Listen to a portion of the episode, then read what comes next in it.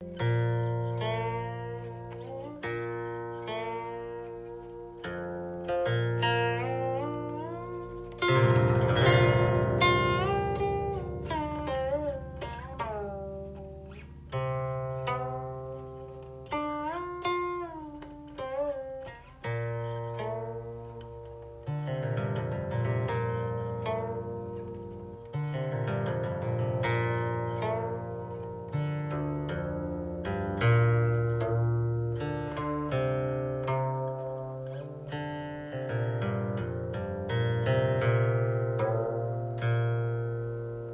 在就是要跟你们讲《去卦传》，它到底它到底要告诉我们些什么？我们都知道，整个六十四卦乾卦，它的观念就是践行不隐，天行健，君子以自强不息。坤卦讲的是厚德载物，乾卦强调的是它为主，坤卦强调的是为从，主从之间的关系。所以坤卦更在告诉你为臣之道是什么，你如何做好你的老二，你怎么样跟随着老大，永远做好你的老二的角色。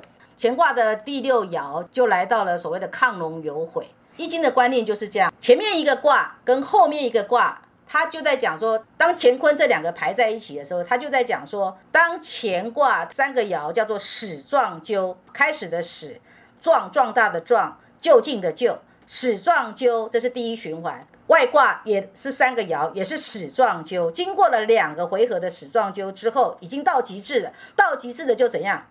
乾坤两卦就告诉你完全相反的，所以就马上就来到了叫做坤卦。坤卦就是说，他就是顺从的，他就是老二，他从来不跟老大争的，他知道自己最好的位置就是老二。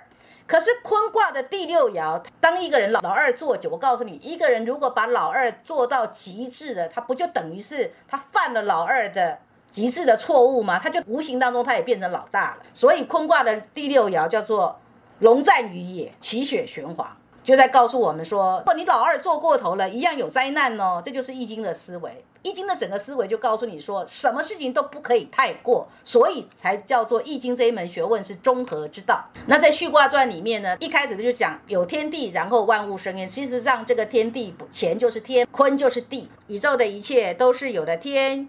有的地才创始，因天地创始才才有的。易经中的乾卦代表的是天，坤卦代表的是地，所以才说先有乾坤两卦，衍生出其他的六十二卦，就如同有了天地。然后万物才开始产生。我现在所念的啊，念内容是台湾的龙泉出版社出版的一本书，叫《易经的奥秘》。我不知道这本书还能够买得到吗？有天地，然后万物生焉。迎天地之间者，为万物，故受之以尊。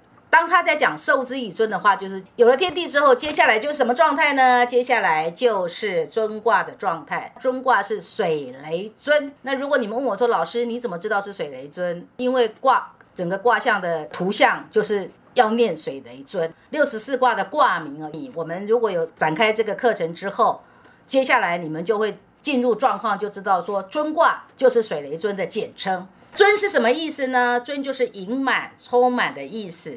也就是只有万物盈满，充塞在天地之间，所以乾坤呢两卦之后就接着就是尊卦啦。然后万物开始创生了之后呢，都是昧的，所以尊卦讲的是万物的创始出生。尊卦之后呢，接下来就是。万物开始创生之后的萌妹状态，万物还很幼小，还很稚弱。为什么我在中卦后面又刮胡一个蓝色的粗体字，叫做创业维艰？为什么我在蒙卦之后又用一个刮胡叫启教育？是这样子的哦，就我刚刚跟你们讲过，易经这个学问，后末世人只要学过易经，只要就跟着老师拜师学艺之后呢，都有可能以自己的文化底蕴，以自己的专业的学科背景，写出易经的思维，做出易经的著作。今天所引用的这个蓝色粗黑体的这个作者，这也是台湾的学者，这位作者叫李宗恩，木子李。祖宗的宗，恩惠的恩，李宗恩先生，他的书名叫《易经的思维》。那这个人的背景，这是一个理工男，他跟谁学易经呢？他跟刘君祖先生学易经，然后他自己出了一本书。刘君祖老师呢，有给他写了一个序，在书店买到这本书，我觉得还蛮好的。为什么啊？学理工的人，他们很善于为他所学习的知识哦赋予定义。所以呢，我觉得这个李宗恩先生这一本书啊，他的定义很清楚，他就是每一个卦啊，他就给一个定义。他中卦，它就是给一个创业维艰的定义。当然，你们要了解，不是说中卦只能等于创业维艰这四个字，而是中卦里面可以是创业维艰的意思。这我要让你们了解啊。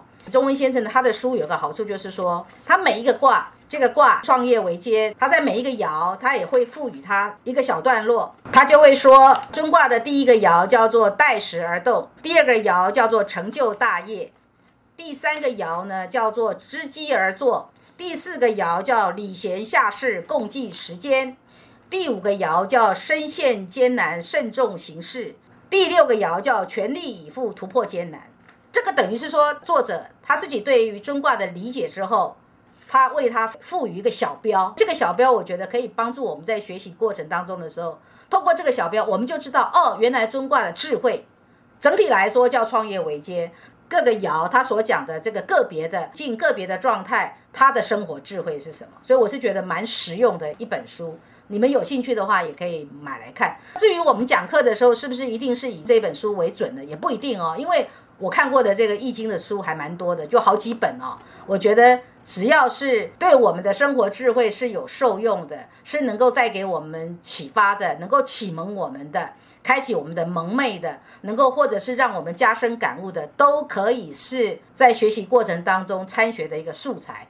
不限于说一定是以哪一本为我们的主要蓝本，所以也许我有时候会跟你们讲说，哎，刘君祖老师是怎么说的？钟恩先生是怎么说的？曾仕强教授又是怎么说的？傅佩荣教授是怎么说的？可能有些时候我会跟你们这样讲，那有些时候我可能不会特别去标示说到底是哪一个老师说的。总而言之，大概就是这些观点。其实尊跟蒙连带关系为什么这么强？人也好，个人的成长也好。或者是动植物的生长也好，在幼小的阶段的时候，都容易处在一个搞不清楚的状态。正因为搞不清楚，所以我们需要被教导，我们需要已经搞清楚的人来教导我们。而那个搞清楚来教导我们的人，对我们自己来说，就是那个人是一个启蒙我们的人。所以启蒙教育很重要。